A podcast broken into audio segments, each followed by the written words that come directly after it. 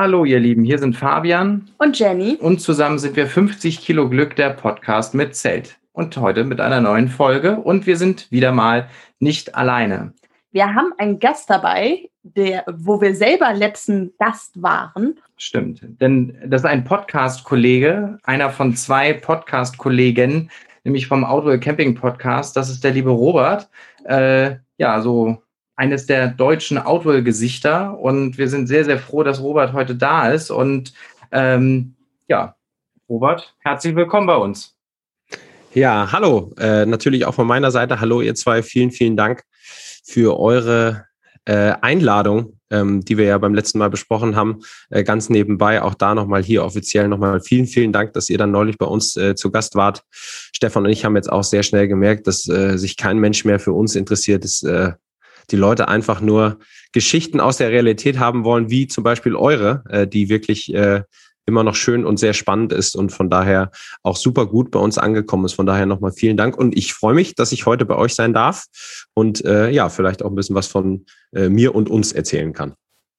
Ja, für diejenigen, die es jetzt noch nicht so gehört hatten, äh, also erstens mal guckt euch gerne den Outdoor Camping Podcast an, wenn ihr euch fürs Zeltcamping oder auch für Busvorzelte und sowas interessiert. Ähm, da kriegt man auf jeden Fall viele interessante Infos und in der Folge mit uns gibt es halt die Geschichte, wie wir halt zu unserem Kram gekommen sind. So. Das passt. Also Werbung in eigener Sache gerne anhören, lohnt sich. Und Absolut. ja, dann fangen, fangen wir doch mal an. Wie bist du eigentlich zum Campen gekommen? Also du musst ja glauben, also die Frage ist ja, ob du überhaupt campst, aber ich gehe mal davon aus, wenn man bei Outwell arbeitet, muss man campen. Ja, äh, muss, weiß ich nicht, ehrlicherweise. äh, ich weiß aber, dass äh, alle beiden meiner äh, drei insgesamt deutschen Kollegen auf jeden Fall äh, nichts dagegen haben, im Zelt zu schlafen und das auch privat äh, sehr, sehr häufig nutzen, wenn es dann passt. Äh, wie bin ich zum Campen gekommen? Ähm, ja, sehr offen gesprochen war ich ähm, nach der Schule relativ planlos ähm, und vielleicht auch sehr naiv und habe gesagt, okay, was äh, kann ich denn jetzt machen? Und dann äh, gab es, ich äh, komme und bin aus Fulda, äh, zwar nicht gebürtig, aber sehr schnell hierher gezogen. Und dann gab es hier mal so einen Outdoor- und Campingladen und Gott sei Dank war der Inhaber mein Nachbar und der hat irgendwann in so einer Feierlaune gesagt, ja, wenn der Junge nichts findet, dann kann er äh, bei uns arbeiten. Ja, und das habe ich halt gehört, ne? obwohl ich da schon in meinem Zimmer war und dann habe ich da erst mein Praktikum gemacht. Ja, und dann hat er gesagt, ah, das hat er nicht so schlecht gemacht. Und dann wurde die nächste Bratwurst gegessen und das Bier getrunken und sagt, ja, ja, das kriegen wir schon. Drei Jahre Ausbildung, kein Problem. Ich brauche eh einen, der da so ein bisschen was macht. Ja, und dann ähm, habe ich das natürlich für mich genutzt, ehrlicherweise, und habe gesagt, ja, dann, dann machst du das mal. Und damals war das aber sehr viel Outdoor-Bekleidung und, und Schuhe. Und man muss ja sagen, das Thema Online Shopping oder Online-Kaufen war da jetzt noch nicht so da. Äh, Entschuldigung, ich bin 32, also das war vor guten 16, 17 Jahren. Und ähm, ja, so bin ich dann in einem, in einem Outdoor- und Campingladen gelandet. Und dann kam zwangsweise irgendwann das, das Zelt dazu. Das war ein äh, relativ kleiner Laden, das war spannend. Und somit hatte ich die ersten Berührungspunkte sozusagen. Ja, das äh, klingt doch ganz gut. Und du machst das jetzt äh, seit diesen vielen Jahren und ähm, dann immer im gleichen Zelt oder hast du dich da auch mehrfach umentschieden oder wie sieht das aus? Also ich muss sagen, wie gesagt, ich habe dann erst im Handel gearbeitet, da äh, relativ viel mitbekommen, dann auch sehr, sehr schnell Berührungspunkte mit, äh, mit der Marke gehabt, die ich dann jetzt vertreiben darf. Und ähm, ja, vor 16 Jahren war das natürlich noch eine andere Form, kleineres Zelt, eher so mit dem Rucksack unterwegs und ähm, nicht das Familienzelt dabei sozusagen. Und ähm, ja, irgendwann hat sich das dann dahin entwickelt, dass auch wir gesagt haben, hier äh, Zelturlaub, das ist was für uns. Gardasee ist, ein, ist so ein relativ häufig ein, ein, ein Ziel für uns gewesen, einfach weil es mit dem Auto noch ganz gut äh, zu erreichen ist von der Mitte Deutschlands. Und ja, mein. Für uns ja äh, eher das, nicht so. Ja, für euch eher nicht so. Ähm, und da muss ich einfach sagen, war und das Zelt liegt immer noch äh, im Schuppen sozusagen, war und ist einfach ein absoluter Favorit von mir, immer noch das Nevada MP. Mittlerweile heißt es 5P. Das gibt es schon ganz, ganz viele Jahre bei uns im Programm. Und ähm, ja, ich habe neulich zu meiner Frau auch gesagt, ob das jetzt irgendwie vielleicht mal ausgetauscht werden sollte oder vielleicht was anderes damit passiert. Aber ich muss sagen, da hängt für uns einfach wahnsinnig viel dran. Äh, klingt jetzt klischeehaft, ist jetzt aber für uns wirklich nicht einfach nur so ein Zelt, weil da einfach, das war bei jedem Urlaub mit dabei. Äh, in der Regel nutzen wir das Zelt so im, im, im Sommer mal ein, zwei Wochen, weil dann ist bei uns natürlich Orderphase, wo wir sehr viel unterwegs sind. Aber wir versuchen das auf jeden Fall immer einzubauen. Und jetzt mit den zwei äh, Mädels, ähm, mit den zwei Kindern ist das natürlich einfach nicht mehr nur noch Urlaub, sondern einfach für die auch viel, viel Spaß, muss man sagen. Also gehe ich davon aus, dass das ein Gestängezelt ist. Ich glaube nämlich vor 15 Jahren gab es noch kein Luftzelt. Äh, das ist richtig. Also wir ähm, zwei, und jetzt muss man sagen, wie alt wird das Zelt jetzt sein? Sieben, zehn, ja, bestimmt zehn, zwölf Jahre. Äh, das ist ein Zelt mit Gestänge, das noch mit Gewebe ummanteltem Fiberglas, auch so wie es das jetzt heute im Ansatz noch gibt, einfach nur mit ein paar mehr Eigenschaften, als dass wir es das haben. Und damals hat sich das Thema Luft noch gar nicht so sehr gestellt für uns und das ehrlicherweise aus dem Hintergrund, wir kamen aus der Branche, wir haben bei dem Händler, wo wir waren, jedes Jahr eine große Zeltausstellung. Also es war jetzt nichts Neues für uns, ein Zelt aufzubauen. Und da wir in der Regel zu zweit in den Urlaub gefahren sind, haben wir gesagt, klar, das äh, passt für uns, es geht schnell, wir können das auch. Und ähm, von daher hat sich die Frage damals gar nicht gestellt, ehrlicherweise. Ja, ohne jetzt mal äh, groß Werbung jetzt hier für Outwell zu machen, aber äh, wir sind, wir haben ja auch zwei Outwell-Zelte und ähm, wir wissen halt auch, dass äh, ein Zelt, egal ob Gestänge oder Luft, jetzt wirklich nicht sehr schwer aufzubauen ist. Also wir haben ja den Unterschied zwischen unserem ähm, günstigen Zelt äh, ge gemerkt zu dem Zelt, was wir jetzt haben. Vom Aufbau her, also unabhängig davon, dass das eine jetzt Gestänge und das andere Luft ist, aber es ist halt schon also Outwell-Zelte sind halt um, im Umgang her sehr, sehr praktisch und man kann das ja, also da muss man auch jetzt keine, keine Quantenphysik können, für um dieses Gestängezelt aufzubauen. Also ich glaube, ähm, da wart ihr vor, vor zehn Jahren, wie du sagtest, ja auch schon äh, ähnlich gut davor.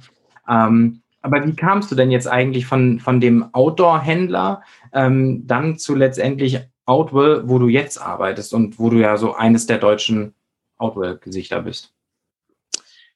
Ja, irgendwann ähm, muss man natürlich sagen, also der, der Händler, wo ich war, da muss man sagen, ich habe da wirklich angefangen. Da waren es, glaube ich, mit dem ehemaligen Inhaber drei Personen, also zwei Festangestellte plus dann ich, der, der Stift, also der Lehrling. Also ich durfte ähm, alle Aufgaben machen, die so keiner machen durfte. Und das war für mich natürlich Gold wert, ne, nach neun Jahren. Das heißt, ich habe ähm, ja den Laden putzen dürfen, äh, oder sollen, dann äh, ist der Laden einmal umgezogen in, einen, in, in eine größere Räumlichkeit. Dann war der Ladenverkauf natürlich ein Thema. Dann kam irgendwann das Thema online. Dann wurden damals noch Paketaufkleber mit der Hand geschrieben, Rechnungen per Word. Also das war ja jetzt alles noch nicht so ganz wie heute mit eben mal abscannen und los geht's, sondern das war schon alles ähm, ja sehr viel Arbeit. Und das hat unfassbar viel Spaß gemacht. Und dann äh, nach ein paar Jahren flog halt irgendwann mal die Ladentür auf und dann kam meine jetzige Frau ins Geschäft und hatte ein Bewerbungsgespräch. Und äh, ja, somit fing dann meine jetzige Frau auch bei diesem Händler an zu arbeiten. Und irgendwann haben wir dann äh, für uns mal gemerkt, das war aber deutlich danach, dass jetzt Arbeiten und Privat nicht ganz so gut funktioniert. Und dann äh, haben wir gesagt, was machen wir jetzt? Entweder wir lassen es bleiben oder wir müssen uns was überlegen. Und dann war das damals einfach sehr, sehr großer Zufall. Und man muss sagen, ich war neun Jahre bei dem Händler, durfte dann den Einkauf auch machen und dann war so ein bisschen die Frage, wie geht's irgendwann mal weiter?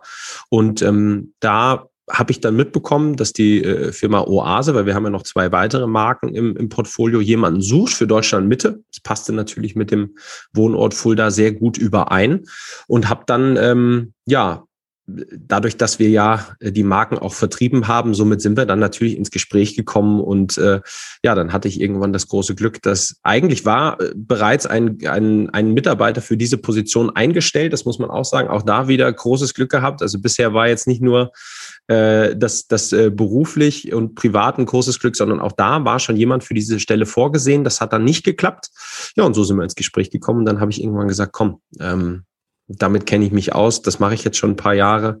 Und jetzt geht's mal äh, raus in die deutsche Mitte und dann halt öfters mal nach Dänemark, weil da ist ja unser Hauptsitz. Also für uns hat das in Summe damals sowohl beruflich als privat einfach wahnsinnig gut äh, gepasst. Und jetzt sind's bereits sieben Jahre, wo ich äh, das machen kann. Ja. ja, bei eurem Hauptsitz in Dänemark, in Give, waren wir ja auch schon mal. war vielleicht jetzt nicht ganz erfolgreich, aber wir sind schön durch Dänemark gefahren. Das muss man ja auch mal so. Um dann wieder umzukehren und festzustellen, dass man auch Dinge falsch verstehen kann. ähm, also für jeden, der auf die Idee kommt, äh, irgendwann mal die Zeltausstellung in Give in Dänemark sich anzugucken, lasst es bleiben. Es lohnt sich nicht. Also das nette Hallo sagen bei den äh, Kollegen in Dänemark ist halt toll, aber ähm, der die Besuch haben, glaub, endet schnell. Ja, die haben, glaube ich, genauso verdattert geguckt wie wir, weil wir haben irgendwie kein Großraumbüro erwartet. Und wir standen auf einmal in einem Großraumbüro mit äh, sehr, sehr, mit sehr, sehr heller Atmosphäre, sehr vielen lächelnden und freundlichen dänischen Leuten und ähm, die alle nicht so ganz verstanden haben, was da diese komischen Deutschen da jetzt bei ihnen im Büro wollten. Aber ähm, die Zeltausstellung in Dänemark ist wirklich nur für HändlerInnen und ähm, ja, das ist das haben wir leidlich kennengelernt, aber ich gebe die Hoffnung nicht auf, irgendwann bis zum Ende meines Lebens irgendwann nochmal in diese Zeltausstellung zu kommen. Ich will das irgendwann schaffen. Ja, ich glaube, dass ich glaube, da, äh, ohne jetzt irgendwas versprechen zu können, aber da muss man sagen, auch für, für die ZuhörerInnen, das nur äh, zum Verständnis in dem Moment, wo ihr da äh, damals da wart, sozusagen als Endkunde. Äh, dieser Showroom ist äh, für die Händler, weil die dann da hinkommen und schauen sich schon mal die Sachen an, die nächstes Jahr bei uns im Programm sind. Das heißt also wirklich da sehr, sehr spannend für unsere Händler da mhm. aufzuschlagen. Da ist dann alles eingerichtet wie so ein Campingplatz und dann kann man da die Zelte Zelte und Campingmöbel und sowas alles angucken. Und somit ist das aber auch so ein bisschen unser Geheimnisraum sozusagen, ja. der dann äh, erstmal für die Händler ist. Aber äh, ohne zu viel zu versprechen, ich denke, dass wir da mittlerweile, äh, so wie wir uns hören, und vielleicht kann ich da so eine kleine, vielleicht kann ich da was arrangieren, wenn das Reisen denn möglich ist. Äh, ich, ich will, ich, ich habe das jetzt nicht gehört. Da will ich mich freuen wie ein kleines Kind. Ja, das kannst du gehört haben. Also da äh, schauen wir mal. Wir, wir, wir sind natürlich jetzt gerade auch intern genau darüber am Sprechen. Äh, auch wie, wie schaffen wir es denn vielleicht Händler nach Dänemark zu kriegen? Was macht die, die aktuelle Lage? Da muss man natürlich viel, viel schauen. Aber wir werden den Showroom wieder aufbauen. Das ist zumindest die Info, die wir auch haben. Das heißt, wir hoffen, dass wir da im späten Sommer auch wieder Händler hinbekommen und von daher wird da was stehen und dann äh, können wir drei ja mal gucken, wie unser Zeitplan so ist und dann muss ich euch danach blitzdingsen, wie bei Man in Black. Ihr müsst dann alles wieder vergessen und äh, keinem was sagen. Und, äh, aber das kriegen wir schon irgendwie. Ja, aber das ist, äh, das ist auf jeden Fall, aber ja, schön. Ähm, jetzt jetzt habe ich total, jetzt habe ich total den Anschluss verloren, weil ich mich so freue. Ähm, Lass uns über Luft Luftzelte. Lass uns über Luftzelte reden. Wir haben es angesprochen in der letzten Folge bei uns im Podcast, äh, dass wir heute das Thema Luftzelte haben, denn wir haben festgestellt, ähm, auch mit den Zuschriften, die wir so bekommen, dass wir viele, viele Fragen bekommen. Und ähm, jetzt kürzlich äh, hat sich eine, eine Familie, eine junge Familie bei uns ganz, ganz doll gemerkt, äh, gemeldet. Die haben quasi genau unser Setup gekauft ähm, die haben einmal das Rock Lake gekauft, was wir haben, und einmal das Rosedale. Und ähm, das nicht zuletzt mit äh, Hinweisen von uns und ähm, haben sich da sehr, sehr doll bedankt, dass äh, wir da quasi die Entscheidungsfindung ein bisschen erleichtert haben durch unsere Bilder, durch das, was wir so zeigen und äh, durch auch den Podcast. Und ähm, das freut uns natürlich sehr. Und ähm, aber wir haben festgestellt, dass eben viele Leute mit dem Thema Luftzelte einfach noch so ein bisschen fremdeln und nicht so ganz wissen, kann ich mich drauf einlassen und lohnt sich der Preis, den man der Aufpreis zahlen müsste, in aller Regel. Ähm, ja. Ich glaube, viele haben auch einfach Angst, dass irgendwie nachts jemand kommt und die Luft rauslässt und quasi das Luft, äh, Luftzelt quasi zusammenfällt wie so ein Kartenhaus. Genau, und wir hatten ja in, in eurem Outdoor-Camping-Podcast, hatten wir ja schon oft gehört, ähm, dass, da habt ihr eine Folge über Luftzelte, aber auch über, ähm, über das, das Lexikon, über eure, ähm, eure ganzen ähm, Sachen, die ihr so anbietet und eure Produktspezifikation, die ihr so anbietet. Und da haben wir echt viel gelernt und ähm, das hätte ich mir gerne angehört, bevor ich das Zelt gekauft habe. Aber war gar nicht so schlimm, denn wir haben ja trotzdem keinen Fehler gemacht. Aber ich glaube tatsächlich, die mm, ZuhörerInnen sind da sehr gespannt drauf, ähm, was ist eigentlich Luftzelt und was macht es Ja, ich denke, ihr habt alles ehrlicherweise richtigerweise äh, vor, vorab genommen. Die Bedenken sind weiterhin da, das muss man ganz klar sagen, auch wenn das ja jetzt nicht nur von uns schon ganz lange im Markt ist und auch ich und wir mit meiner jetzt Familie, aber auch damals, äh, Jenny, du hast es gefragt, ob wir mit einem Gestängezelt oder Luftzelt unterwegs waren. Und für uns hat sich das, weil wir halt immer zu zweit waren, wir haben das über Jahre gemacht, hat sich die Frage nie gestellt. Äh, dann sind wir mal wieder an den Gardasee gefahren. Meine Frau war äh, hochschwanger und dann habe ich irgendwann gesagt, hier komm, jetzt Klar hatte ich damit Berührungspunkte an der Arbeit sozusagen, aber dann habe ich gesagt, komm, dann, dann machen wir das halt auch mal im privaten Bereich. Und da muss man einfach sagen, es ist natürlich äh, sensationell, wenn du acht bis zehn Stunden Auto gefahren bist und hast dann jetzt nicht mehr großartig Lust zu zweit oder mit einer schwangeren Frau oder Kindern oder, oder was auch immer, oder gar du bist alleine unterwegs, äh, dann da irgendwie noch großartig aufzubauen. Und da muss ich sagen, da war das erste Mal, wo wir im privaten Bereich, also wirklich das Ding aufbauen und dann nutzen, äh, mit hatten. Und das war ein, ein Vorgänger von eurem jetzigen Rosedale-Modell. Das hat für uns mit zwei Personen auch völlig ausgereicht. Und da merkt man dann natürlich, äh, wie einfach und schön das Handling ist. Und äh, von daher finde ich immer, und das ist eine Frage, die zu mir sehr häufig kommt, so wie du sie gefragt hast, Jenny, was nehmt ihr denn?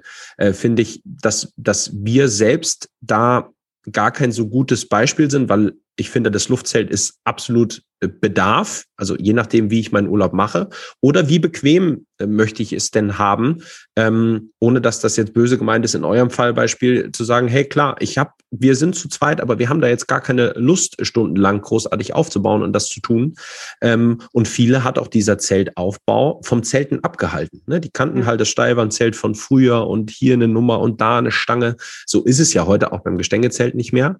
Aber da muss man einfach sagen, äh, öffnet das Luftzelt und das nicht nur von uns, sondern alles das öffnet vielen, glaube ich, einfach wieder den Weg zum Camping und zum Zelt allgemein, weil äh, ja, so, so ein Ventil anschließen und äh, was aufpumpen, das hat jeder in irgendeinem Bereich schon mal gemacht. Und von daher finde ich das erstmal für die ganze Branche äh, generell einen, einen super wichtigen Faktor.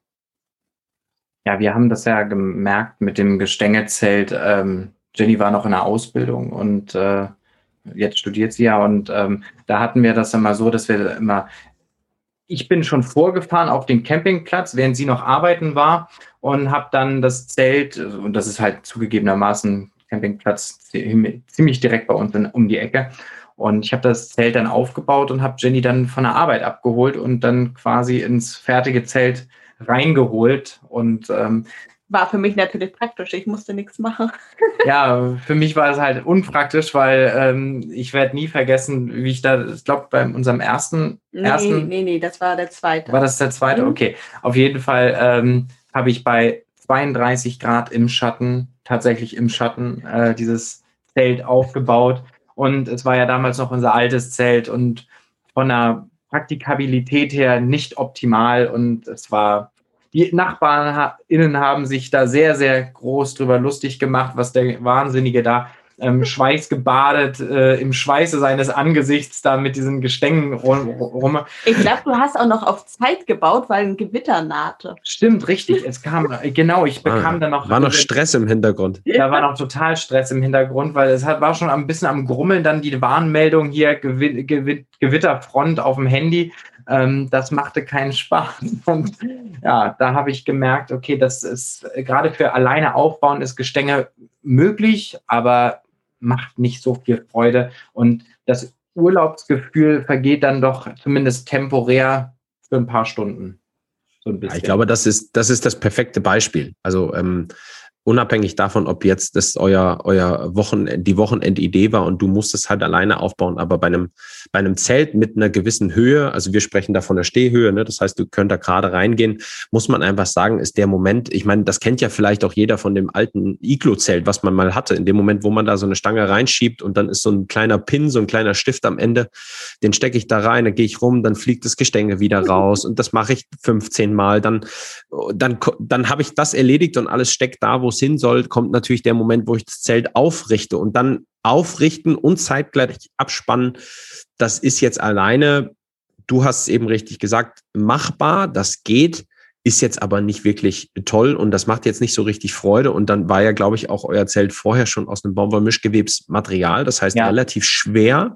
Und da muss man einfach dazu sagen, dass natürlich diese Kombination aus dem Material und dann einem vielleicht schweren Gestänge, das macht den Aufbau natürlich jetzt alleine ja nicht ganz einfach.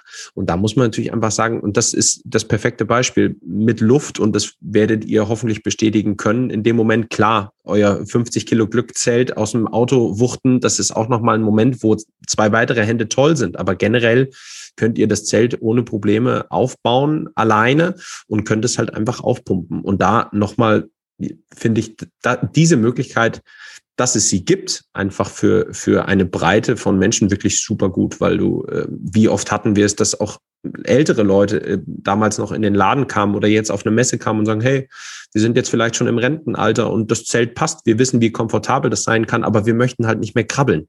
Und dann mit gutem Gewissen ein Zelt in einer gewissen Stehhöhe zu verkaufen mit zwei, drei Stangen, die dann die Herrschaften irgendwie da noch reinbuxieren müssen, das macht keinen Sinn. Und das geht ohne Probleme mit einem Luftzelt. Und da muss man einfach sagen, glaube ich, ganz, ganz gute Alternative für viele. Ja, also sowohl bei Baumwoll-Mischgewebe als auch Polyester. Also wir haben beides gemerkt. Das ist beides einfach sehr, sehr komfortabel und wir teilen uns das immer so auf. Jenny baut das Zelt auf und ich spanne ab. Und das machen wir so umeinander. Also man redet ja auch nicht so viel beim Zeltaufbau. Also nee, überhaupt nicht. Eigentlich verständigt man sich so stillschweigend. Der eine macht dies, der andere macht das. Ja, und das geht tatsächlich mit dem Luftzelt deutlich besser für uns. Also es ist ja natürlich Geschmackssache, aber bei uns geht es deutlich besser als ähm, mit dem Gestengezelt. ja, wir, beim Gestengezelt gab es schon manchmal so Krieg. Ja, äh, ja, also äh, freundlich. da wurde es auch lauter. Verbündetenkrieg. ähm, also, äh, aber das, das funktioniert tatsächlich. Also Jenny, Jenny ist da diejenige, die dann das Zelt aufpustet, was ja mit dieser beiliegenden Pumpe relativ entspannte Angelegenheit ist. Wenn man auch keine Anwenderfehler begeht, geht das sehr schnell. Ja, da kannst du gleich mal gerne von erzählen. Da ja. hat äh, das Wort Anwenderfehler, das hat Robert ja äh, gebracht und ähm, den Anwenderfehler machen wir jetzt nicht mehr. Und also auf jeden Fall ist es so, dass, dass wir da einfach äh, wirklich gut miteinander zusammenarbeiten. Also Jenny pustet das Zelt auf und ich übernehme alles, was mit Hering und, und Heringe reinkloppen an äh, zu tun hat. Und so sparen wir halt dadurch, dass wir umeinander arbeiten, ähm, unglaublich viel Zeit im Aufbau und sind echt schnell fertig. Ja, ich denke auch einfach das meiste, Entschuldigung, wenn ich da, wenn ich da ein, ja. ich glaube, was halt wirklich für viele so ein, Denkfehler ist ein hartes Wort, aber ich glaube, was viele einfach so im Hinterkopf haben, aufpumpen, dann denken sie einfach an so eine klassische Luftmatratze, vielleicht auch die, die man am Strandladen gekauft hat, die dann den Urlaub meist oder den Urlaubstag meist gar nicht so lang überlebt. Und da muss man einfach sagen, das ist ja nicht das, was da drin steckt. Ne? Also ich meine, ähm, da ist ein wirklich sehr, sehr hochwertiges Material drin. TPU nennt sich das, das ist jetzt eher wie beim Kite oder bei einem Stand-Up-Paddle, also wirklich sehr, sehr fest. Und wenn man das im aufgebauten Zustand, ihr kennt das, mal anfasst und anlangt, das ist ja zweimal umwandelt. Und ähm, dann, dann ist das schon wirklich eine sehr, sehr robuste Variante und jetzt nicht zu vergleichen mit dem einfachen Luftbett, was es äh, so gibt. Und ähm, klar, dann äh, kommen immer mal die Fragen, was passiert denn, wenn da einer was reinsticht und so. Ähm, oder wir haben das Ventilthema ja schon mal angesprochen, weil du sagtest, ich ziehe immer die Pumpe raus und dann geht die Luft raus. Ja, da ist halt so ein kleines Ventil, das sollte man halt schließen, bevor man das Zelt aufbaut und dann bleibt die Luft in der Regel auch drin. dann, dann geht das sehr, sehr gut. Nur für die Leute, die das noch nicht so mitgekriegt haben, äh, unser Anwenderfehler, damit äh, die Leute ins Bild kommen. Ich habe das Zelt immer aufgepumpt und es, es war eher Glückssache, ob das Zelt denn am Ende die Luft behielt oder nicht. Weil immer, immer wenn Jenny den, den, den, die Pumpe abgezogen hat, macht das und dann war, war, war wieder irgendwie so halb voll nur. Und es war halt irgendwann Glückssache und ich war halt irgendwann echt genervt, weil ich dachte, eigentlich müsste dieses Zelt in zehn Minuten stehen. Und dann hatten wir äh, einen, Zoom-Call von einem Händler ähm, und äh, da war Robert zu Gast und hat über Outwell-Zelte berichtet. Und da haben wir Robert tatsächlich auch das erste Mal so, so, so live kennengelernt. So, sonst war er halt immer so der, der Präsentator von, äh, von Outwell-Zelten auf YouTube. Und ähm, da haben wir dann das erste Mal gedacht, okay, da, die Frage, warum das passiert, müssen wir jetzt stellen. Und Robert hat dann gesagt, ja, also ähm, das könnte an der Pumpe liegen. Und dann haben wir gesagt, ja, das liegt, ist aber bei, bei dem Rockleg als auch beim Rosedale. Und dann meinte Robert so ganz, ganz bescheiden und zurückhaltend so, ja, das ist wahrscheinlich dann eher ein Anwenderfehler. Und jetzt funktioniert es ohne Probleme. Jetzt, jetzt ist ja. der Fehler weg. Ja, Fehler ist behoben, aber ist ja schön, wenn, wenn es manchmal so einfach geht. Und da muss man einfach sagen, ist es ja auch so, dass da ähm, diese Pumpe, die ich angesprochen habe, und das ist ja offen, ein offener Punkt, dass wir da auch ein Ventil mal mit, mit ausgeliefert haben, was leider diesen Fehler unterstützt hat, nämlich in dem Moment, wo du die Pumpe reingedrückt hast, hat es das Ventil geöffnet, das dann so mit Luft wieder rausgeht, macht jetzt wenig Sinn. Aber in dem Moment werden die meisten Zelte bei uns halt einfach ausgeliefert mit Ventil offen und somit äh, ja, strömt die Luft halt relativ schnell wieder raus. Und äh, das ist aber für uns auch ein großer Spaß beim Messen, wenn wir dann irgendwie mit einem Händler da sind, der das jetzt noch nicht so häufig gemacht hat und dann ja, macht es ja auch mal Spaß, wenn dann äh, jemand da aufpumpt und äh, sagt, ja, cool, so einfach geht's und dann macht's irgendwo in der Ecke der Halle laut, psch, dann weiß man immer schon, dass da irgendjemand das Ventil nicht geschlossen hat und dann ähm, ja, macht es äh, uns dann auch einen kurzen Moment Spaß und äh, jetzt ist es ja Gott sei Dank behoben bei euch. das, das stimmt, das stimmt.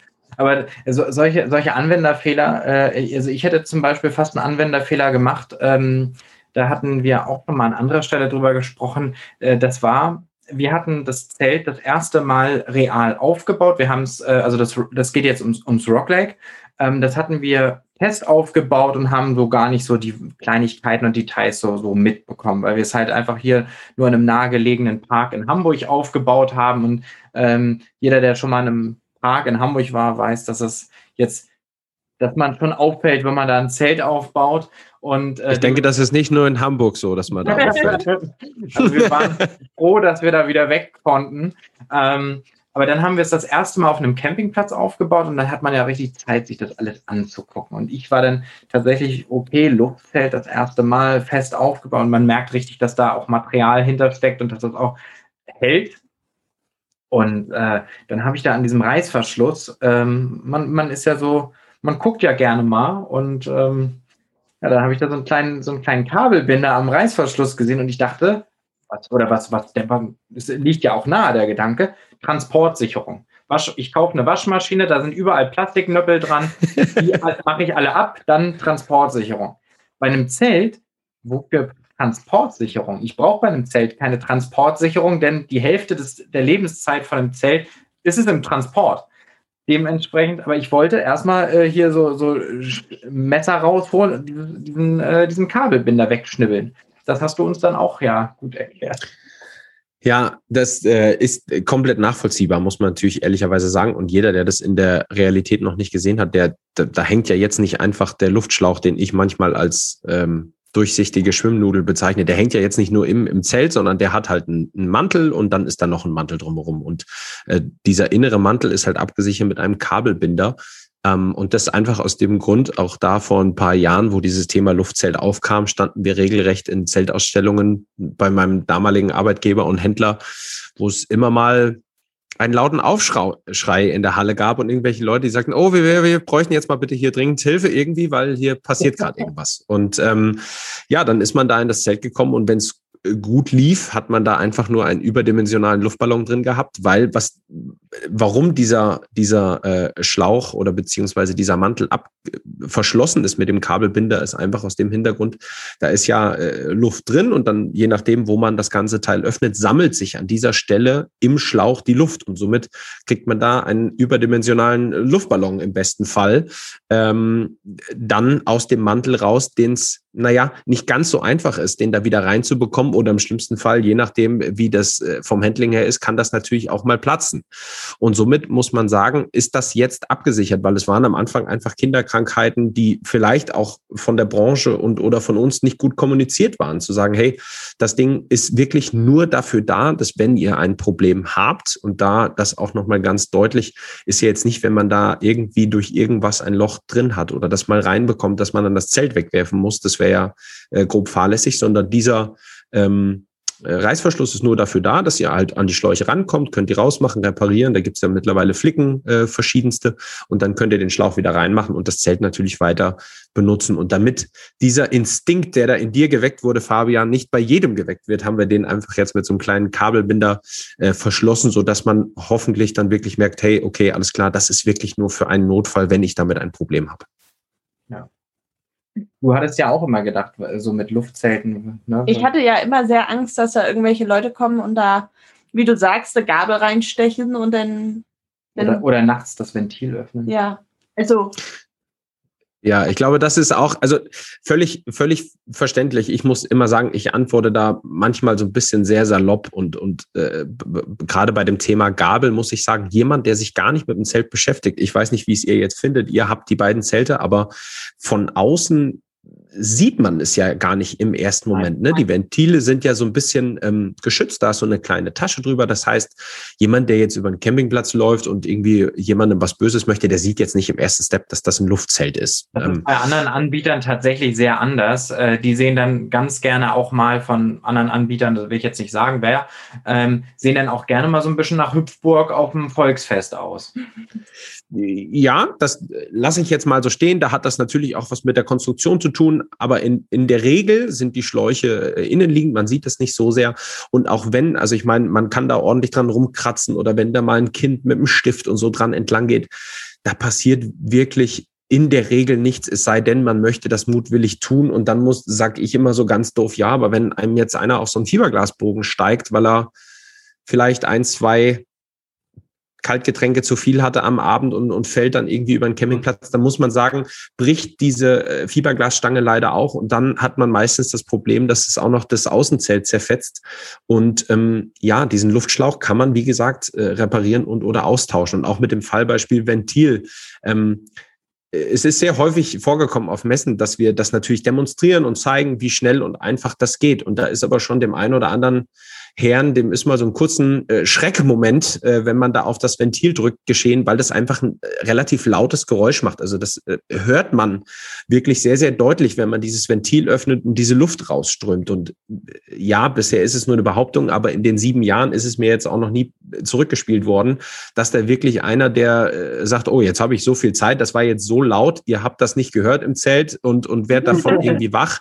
Und der geht dann entspannt zu Luft, von Luftschlauch zu Luftschlauch und lässt da alle äh, macht da alle Ventile auf und dann fällt das Zelt zusammen. Also ich behaupte und glaube nicht, dass das in der Realität äh, passiert. Und wenn, kriegt man das definitiv im Zelt mit und, und wird davon wach. Und dann wieder, ja, wenn das mal einer macht an einem Ventil, ihr kennt euer Zelt mittlerweile wie die Westentasche, dann bleibt das Zelt ja stehen. Also das Ding ja, fällt ja. ja. nicht zusammen wie ein Kartenhaus. Und, und das ist ja Sinn und Zweck, wenn da mal was sein sollte. Also äh, ich glaube, dass viele bedenken, wenn man da mal im Gespräch ist und das jetzt nicht zwangsweise nur mit mir, sondern auch mit euch. Ich meine, ihr äh, nutzt das Ding in der Realität ja unfassbar viel. Da kann man ganz viele Zweifel wirklich sehr einfach beheben, wenn man sich vielleicht nicht die schlimmsten Gedanken macht, die da irgendwie passieren könnten. Und, und ich fand tatsächlich auch, also um nochmal was richtig Positives zu sagen, ähm, Erinnerst du dich noch daran, wie wir im, im, am Plöner See standen mit unserem Zelt direkt am See und es war so stürmisch? Ja, das stimmt. Das war wirklich, ich glaube, wir hatten Windstärke 8 ich glaub, es war, 9, nee, also Ich glaube, es war knapp 10. Also die Böen waren mit Windstärke 10. Also das, was auch so für das Zelt so ausgedacht war. Also nach dem Windtest von, äh, von Outwell. Aber das, äh, also unser Zelt ziemlich entspannt sich so ein bisschen in den Wind gelegt, aber auch nicht wirklich. Die Lichterketten viel. haben gewackelt. Es hat ein bisschen gewackelt. Die Laterne äh, an, an der Decke hat ein bisschen geschaukelt. Ähm, und ähm, also es hat sich kein Luftschlauch eingedrückt äh, bei diesen starken Böen. Also das war, man fühlte sich richtig, richtig sicher, auch in diesem, äh, auch in dieser Gewitterfront, in der man da war. Und ähm, die Zelte um uns herum waren am Tanzen und am Jodel. Es war wirklich erstaunlich. Wir haben da sehr entspannt gesessen. Ja. Sogar noch unter, ich glaube sogar noch unter dem, äh, unter dem Vordach, unter dem Canopy, mhm. habe ich da sogar noch mir den, den Regen angeguckt. Ähm, das ging alles ziemlich gut. Also ich glaube tatsächlich, gerade bei so, so Sturmgeschichten kann so ein Luftzelt auch deutlich besser sich verhalten als ein Gestängezelt mit Stahlstangen, oder? Äh, da würde ich jetzt Jein sagen und das einfach aus dem Hintergrund, dass man sagen muss, ich weiß nicht, ähm, wer da vielleicht auch unsere Gestängezelte kennt, aber wir machen eine sehr spezielle Art, die Gestängezelte mit dem Außenzelt zu verbinden, also das Gestänge Entschuldigung, mit dem Außenzelt zu verbinden. Und das ist jetzt nicht nur an einer Stelle irgendwo am Material, sondern an zwei Stellen am Zelt und am Gestänge, oben und unten. Und das machen wir bei den Luftschläuchen auch. Und was hm. den Vorteil einfach da gibt, ist natürlich nicht, dass man äh, das vielleicht von ganz früher von so einem ganz einfachen Zelt kennt, ist, dass wenn es windet, war ja jetzt meist nicht das Gestänge auch ein Problem, muss man ehrlicherweise sagen, sondern der Abspannpunkt ist dann ganz häufig ausgerissen. Und äh, das versuchen wir damit natürlich zu vermeiden. Das heißt, nehmen wir das Beispiel Stahlrohr, also das haben wir ja auch weiter noch im Programm. Das, das steht natürlich auch sehr, sehr ordentlich und richtig fest im Wind. Ähm, aber die Art und Weise, wie wir die, äh, ich nenne es mal Abspannleinen äh, am Zelt befestigen und da ist jetzt erstmal Luft oder Stangen egal, die machen das Ganze so robust. Aber was ihr, äh, was 100 Prozent richtig ist und das passiert ja manchmal, wenn da irgendwie eine Böe kommt von der Seite oder der Wind steht irgendwie schräg, dann kann es sein, dass so ein Luftkanal mal, das kann sein, sich irgendwie eindrückt und so ein bisschen die Form verliert. Aber sobald der Wind natürlich wieder weg ist, stellt sich das Zelt wieder auf. Und ähm, ja, bei einem Fiberglasgestänge als Fallbeispiel, wenn dieser Moment wirklich kommt, dann ist der schlimmste Fall, dass das Gestänge halt eben bricht. Und da kann halt bei Luft einfach nichts passieren. Wir hatten schon ganz extreme Beispiele und dafür ist so ein Zelt natürlich nicht ausgelegt, aber in Frühjahrsmessen, Januar, ist da häufig in eine Messe in, in Stuttgart oder Freiburg. Da gab es jetzt auch schon mal Tage, da haben wir aufgebaut. Am nächsten Morgen sind wir in die Halle gefahren, dann war Schnee. Und äh, was dann passiert ist, dass die Luftzelte sich wirklich einfach flach auf den Boden legen. Weil nochmal, natürlich ja. ist diese Schneelast natürlich nicht dafür ausgelegt. Ich möchte okay. nur auf das Beispiel kaputt aus. Ähm, wir sind dann wirklich mit dem Besen da drüber und haben die abgekehrt. Und dann war das so wie so eine Hüpfburg, beschreibe ich es jetzt einfach mal, dass die Zelte wieder aufgeploppt sind und, und waren dann weiter zu verwenden. Während die Zelte, die wir im Gestänge aufgebaut hatten, die reißen natürlich, weil diese Schneelast einfach dafür nicht ausgelegt ist. Also ich glaube, auch da ganz richtig, wie wie ihr sagt, wenn man sich mit dem Thema so ein bisschen näher beschäftigt, ähm, merkt man wirklich, was es für Vorteile haben kann. Trotz allem bin ich weiter der Meinung, absolut, das muss zu der Urlaubsform passen oder aber gar für jemanden, der es neu macht, weil, sind wir ganz ehrlich, auch so seid ihr dann äh, zu dem Zelt gekommen, ähm, um es euch so komfortabel wie möglich zu machen, äh, ist es natürlich einfach dann ein sehr, sehr komfortabler Einstieg ins Zelt, ähm, weil ich es einfach sehr, sehr schnell auf- und abbauen kann und das Handling einfach sehr, sehr einfach ist. Ja, also auf die Frage, ähm, was soll man kaufen, Gestänge oder Luft, antwortest du wahrscheinlich nicht mit einem So oder so. Nein, weil es wirklich sehr also ich würde es falsch finden. Ähm, natürlich kann man jetzt einfach sagen, äh, Luft ist die einfachste Variante, somit wird das für jeden richtig sein. Aber das ist ja äh, zu doof äh, geantwortet, weil es weiterhin die Pärchen geben wird, wie auch ich mit meiner Frau vor den Kindern gesagt haben, äh, sorry, bei uns macht das äh, der, der Urlaub Zelt, da gehört auch dazu, dass man ein Zelt aufbaut und dass wir da gemeinsam anpacken und so und man das hinstellt. Und es wird weiterhin die Familien geben, die äh, hoffentlich, wenn das wieder erlaubt sein wird, drei oder vier Wochen irgendwo Urlaub an einem Ort machen und einem Punkt. Die fahren dann dahin, bauen das Zelt alle gemeinsam auf, alle wollen damit anpacken und da bleibt das Zelt drei, vier Wochen an einem Standpunkt stehen. Und da gibt es für mich auch nicht richtig oder falsch, aber da ist die Frage, brauche ich dann Luft für mich? Weil man muss so offen sein, es ist ein Preisunterschied, der ist oft sehr, sehr deutlich. Und äh, der, der Bedarf, finde ich, ist dann, wenn man diesen Urlaub macht, einmal im Jahr aufbauen, vier Wochen stehen lassen, dann wieder in den Keller da wäre für mich, glaube ich, der Preisunterschied an manchen Stellen, je nach Ausstattung des Zeltes, zu hoch. Wenn ich jetzt aber rumreisen will, auch mit Zelt, äh, oder ich habe viele Kinder, kleine, die betreut werden müssen, äh, oder ich fahre super lang, dann ist wieder das Luftzelt sicherlich richtig. Von daher äh, muss ich sagen, wäre es falsch zu antworten, das oder das. Für mich. Das stimmt. Wir hatten ja also wir hatten am Anfang zum Beispiel kein Quick and Quiet und jetzt möchte man das aber auch nicht mehr missen. Also am Anfang fand ich es jetzt nicht so schlimm, aber jetzt denke ich mir schon auch so dieses Quick and Quiet, wenn man nachts mal auf Toilette muss und den anderen nicht immer mit dem Reißverschluss mhm. wecken möchte, dann ist dieser Quick and Quiet wirklich schon sehr praktisch. Und das haben halt ja eure Zelte. Ich weiß nicht, haben das alle Zelte oder nur irgendwie? Mittlerweile ja. Also mittlerweile haben wir, also wir haben ja zwei Luftkollektion, nee, drei mittlerweile und, und zwei Gestänge-Varianten. und man muss sagen, dass wir natürlich in den Kollektionen immer versucht haben, die Zelte unterschiedlich zu machen, ähm, damit man auch ganz ehrlicherweise so einen gewissen Preisaufbau hat. Das ist ja auch äh, normal.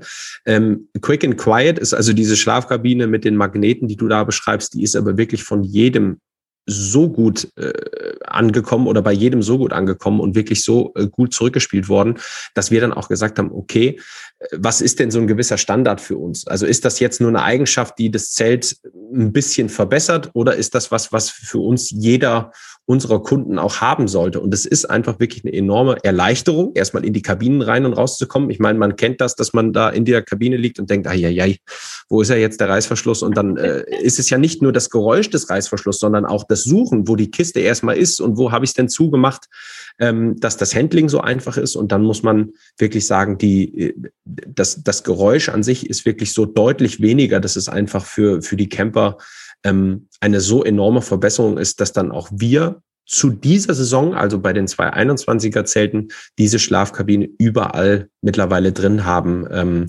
weil wir es mittlerweile bei uns einfach als, als wichtigen Komfortstandard aber auch sehen. Mhm. Und dann haben wir noch eine Frage gestellt bekommen von, äh, von ZuhörerInnen. Ähm, haben jetzt bei euch alle Zelte abgedunkelte Schlafkabinen? Äh, auch das ja, da muss man jetzt sehr fair sein, dass das nicht generell grundsätzlich eine Idee oder von uns kam, sondern äh, der Markt hat das wirklich hergegeben, dass da auch äh, Zelte kamen mit dunklen Schlafkabinen. Ich persönlich muss sagen, fand das immer oft zu dunkel und muss jetzt einfach auch sagen, dass ich in Frage stelle und das weiterhin, auch wenn jetzt unsere Kabinen alle dunkel sind, werde ich in einem Zelt wach, weil es hell ist oder werde ich wach, weil es warm wird irgendwann? Und die äh, Frage möchte ich dabei einfach nur mal im Raum stehen lassen, weil ich finde, wenn man irgendwo ist und hat ein, ein vielleicht Polyesterzelt, es wird äh, dann früh morgens hell, somit kommt die Sonne und dann fängt halt ein Zelt an, sich aufzuheizen. Dann bin ich nicht sicher,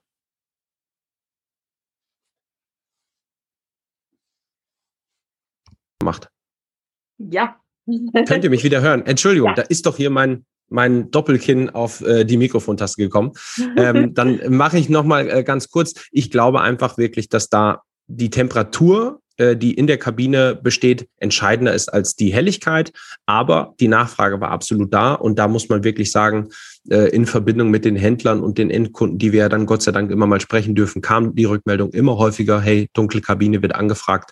Und somit muss man sagen, war das bei uns ein bisschen eine Entwicklung. Das heißt, die Kabine ist immer dunkler geworden. Ähm, und auch jetzt sind alle Kabinen abgedunkelt, aber wir haben hinten in der Rückseite so einen kleinen Vorhang, den man aufmachen kann. Ähm, gerade wenn man sich dann irgendwie länger im schlechten Wetter begibt oder so, dass man da wenigstens ein bisschen Licht reinbekommt. Also ich finde es jetzt nicht drückend schwarz, sondern abgedunkelt äh, ist das richtige Wort, so wie ihr es verwendet habt. Genau, das ist ja auch abgedunkelt. Und ich muss zugeben, wir hatten ja vorher ein sehr, sehr helles Zelt und als wir dann im, im, Hochsommer, wo es dann auch wirklich morgens um vier oder so hell wird. Also ich bin durchs Licht aufgewacht. Genau, definitiv. weil unser Zelt war ja wirklich sehr hell und dann mit der Sonne dazu war es noch heller. Und mhm. um vier Uhr morgens wurde es dann auch noch nicht richtig warm im Zelt. Vor allem waren wir ja bei ungefähr, hm, ich glaube, fünf oder sechs Grad waren es im Hochsommer nachts und dementsprechend war es noch nicht wirklich warm im Zelt, aber es war mhm. hell. Es war sehr hell. Ja. ja. Also ich kann die Frage mit wovon wache ich auf definitiv beantworten. Und ähm, um vier Uhr bin ich hellwach oder vier Uhr dreißig war ich hellwach durchs Licht und ähm, ja, aber das ist, also wir finden sie gut. Es ist, gibt ja, da scheiden sich auch immer so ein bisschen die Geister, aber ich glaube, dass die Mehrheit der Leute ja schon auch äh, eine abgedunkelte Schlafkabine will, sonst würdet ihr es nicht machen und anbieten. Ja, was ich halt immer noch ganz toll finde, sind auch diese, diese Hooktrack-Systeme. Also das ist, äh, also um jetzt, ich will jetzt nicht hier durch die, durch eure, äh, durch eure Produkt-Highlights so durchjodeln, aber ähm, tatsächlich ist das schon eine Sache, äh, die das sehr, sehr erleichtert. Also ähm, man kann viel, also das ist halt so ein, magst du es einfach erklären? Ja, äh, kann ich. Ähm, du hast äh, oder ihr habt natürlich da auch völlig recht. Und nochmal zur Kabine, definitiv ist die Nachfrage da. Mein persönliches Empfinden und nochmal mit meinem alten Nevada Polyesterzelt war das halt immer so, dass ich einfach da auch sehr wärmeempfänglich bin und einfach sehr schnell merke, oh, jetzt wird's warm, da werde ich einfach wach. Aber die Nachfrage nach diesen Kabinen ist äh, absolut da und von daher äh, natürlich auch so, dass wir es bringen. Äh, Hook-Track-System ist äh, relativ ähm, einfach erklärt. Hoffentlich ist so ein, so ein innen im Zelt sind an den jeweiligen Luftschläuchen oder da, wo das Gestänge platziert ist, innen so eine kleine, so ein kleines Kederprofil, also ein dünnes Band, kann man sagen. Und im Lieferumfang der Zelte ab diesem Schrägstrich auch letztes Jahr schon sind so zehn kleine Haken. Und da geht es einfach um die Organisation im Zelt. Wir hatten schon in der Vergangenheit immer einfach so einen Lampenaufhängungspunkt, der in der Mitte war ähm, der Zelte. Das war so ein äh, eingefertigter Plastikring. Jetzt ist ehrlicherweise die Frage, was passiert dann, wenn ich den Tisch nicht genau da drunter stehen habe? Dann war also die Lampe zwar schön in der Mitte des Zeltes, aber der Tisch stand irgendwo an der Seite. Und da war man relativ unflexibel in Form der Platzierung von. andauernd die an der Lampe in der Mitte äh, bei unserem alten Zelt. Wie oft habe ich die Lampe von diesem, von diesem Ring runtergefegt? Mindestens dreimal am Tag, dass diese Lampe immer noch funktioniert. Vor allen Dingen ist das ja. eine Blechlampe ähm, und äh, die ist mittlerweile so unfassbar viel verbeult, weil wir die eben, weil die nur so einen Bogen hatte und wir haben die an einem Haken an diese Lampenaufhängung in dem anderen Zelt gehängt. Und ich bin da so oft gegengelaufen, auch richtig, richtig übel. Und jedes Mal fiel die runter und äh, ja, und es war für uns halt keine Alternative, dann einfach Helme mitzuliefern, weil das einfach packtechnisch äh, sehr, sehr schwierig war. Und somit haben wir uns dann für dieses Hook-Track-System äh, entschieden. Und da muss man sagen, das ist wirklich eine, eine äh, feine Sache, glaube ich, weil man im Zelt dann einfach diese Haken überall befestigen kann und nicht nur Lampen, sondern Handtücher oder mal ein, ein Shirt, ein, ein, Lappen oder so zum Trocknen. Und das ähm, erleichtert, glaube ich, einfach im Zelt äh, wahnsinnig viel, dass man da Möglichkeiten hat, einfach was, was aufzuhängen. Und das, das ist, glaube ich, wirklich äh, eine, eine nette Geschichte, die wahnsinnig äh, viele sehr mögen und die sicherlich sehr sinnvoll ist, ja. Ja, wir nutzen die ja für ja, Fabian hat sich gerade erst eine Lampe gekauft, also so richtig klischeehaft, damit die dann auch über den Tisch hängen kann als wären wir zu Hause. Ja, das, und Lichterketten kann man, also ich finde, das ist tatsächlich äh, ein ganz, ganz großes, äh, großes Plus äh, an, an euren Zelten. Und ähm, genauso ein Plus ist, also wir hatten ja immer ein großes Problem mit Polyesterzelten. Was heißt Problem, aber wir waren immer, uns immer nicht so, nicht so warm damit, weil wir halt mit Baumwoll-Mischgewebe groß geworden sind, in Anführungszeichen. Und ähm, wir waren echt erstaunt, wie, wie gut die Durchlüftung im Rosedale ist. Das stimmt. Also auch mit diesem kleinen Vorhang, den du gerade in der, äh, in der Schlafkabine gesagt hast, das ist schon, das ist schon eine echte eine Verbesserung. Also das merkt man richtig. Ja, ich glaube einfach, dass, und das hat ja jetzt wenig, sehr wenig mit uns zu tun, sondern jeder, der wirklich schon mal irgendwie in einem Zelt geschlafen hat, in einer, in einer Polyesterbasis. Das heißt, dann kommt ja auf die Frage, ist das wasserdicht? Das ist äh, in der Regel gar nicht so häufig das Problem, sondern eher die, die, die Wärme, die sich in so einem Zelt entwickelt. Und da muss man einfach sagen, ist es für uns als Marke einfach wahnsinnig wichtig, dass wir dann ähm, und, und da sollte auch jeder, der sich dann mit dem Zelt beschäftigt, wie viele Türen habe ich, wo kann ich denn aufmachen, wo habe ich denn ein Moskitonetz hinter einer Tür, dass ich auch durchlüften kann, weil man einfach sagen muss, da wo man oder da wo einfach Wärme entsteht in so einem Zelt, da, da staut es sich und da ist es einfach wahnsinnig wichtig, dass man ähm, da Möglichkeiten sieht, auch für ordentlich Zugluft äh, zu sorgen. Und ähm, das ist sicherlich ein ganz, ganz wichtiger Punkt allgemein, der bei jedem Polyesterzelt, nicht nur äh, bei unserem ganz, ganz wichtig und finde ich so ein, so ein ganz wichtiger Tipp ist. Und ich kann aus meiner Vergangenheit auch nur sagen, dass das eine unfassbar häufig gestellte Frage war am, am Telefon. Ähm, damals noch, wenn jemand angerufen hat, hey, wo habe ich denn äh, Fliegengitter, wo kann ich denn offen lassen, so dass da wirklich ordentlich gelüftet wird. Und das äh, ist so ein, so, ein, so ein ganz wichtiger äh, Tipp, glaube ich, für viele, die sich jetzt damit noch nicht so ganz beschäftigt haben. Ja, also ich glaube, der Mehrwert ist auf jeden Fall für die ZuhörerInnen da. Und ähm, ich habe noch eine kleine Frage. Ja, gerne. Wie ist das mit der Wassersäule bei euch? Also wir haben ja jetzt ein Polyesterzelt und ein Baumwollmischgewebezelt und also das Baumwollmischgewebezelt hat ja keine Wassersäule. Aber wie ist das beim Polyesterzelt? Habt ihr da eine Mindesthöhe, sag ich mal, oder wie ist das?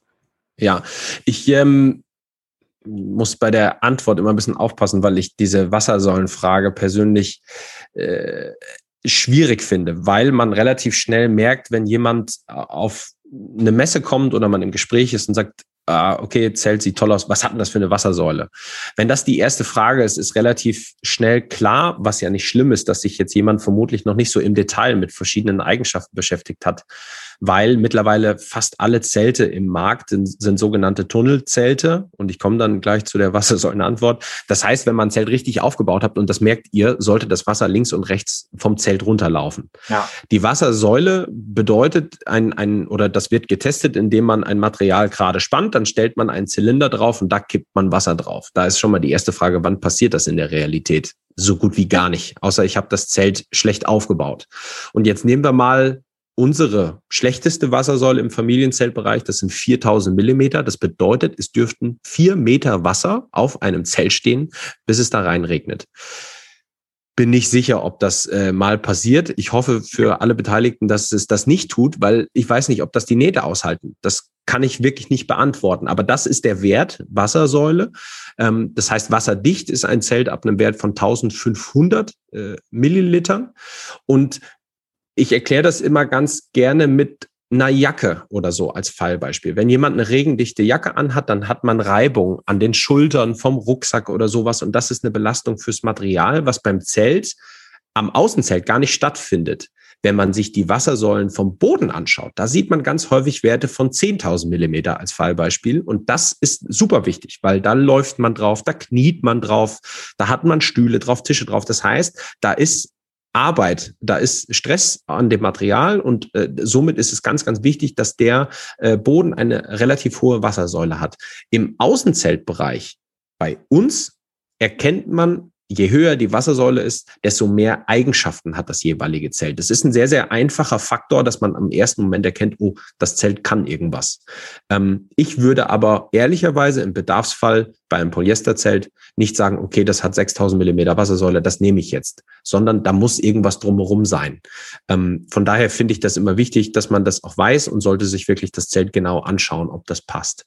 Bei Baumwollmischgewebe, ganz richtig, ist das nicht so, weil Baumwolle, wenn sie feucht ist durch den Polyester, Polyesteranteil äh, quillt dann auf und verschließt alle äh, Poren. So kennt ihr das und äh, ist somit natürlich auch dicht. Das heißt, es bedeutet, dass ihr das auch bei Regen verwenden könnt.